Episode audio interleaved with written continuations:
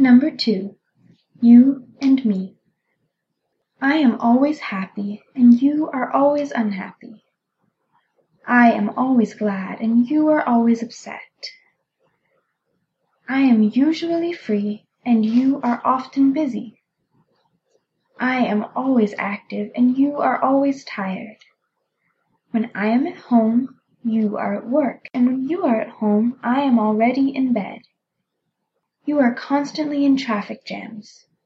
You are always late. You are seldom pleased with your work. You are always sleepy and angry. I am always cheerful and joyful, because I am just a child and you are already an adult.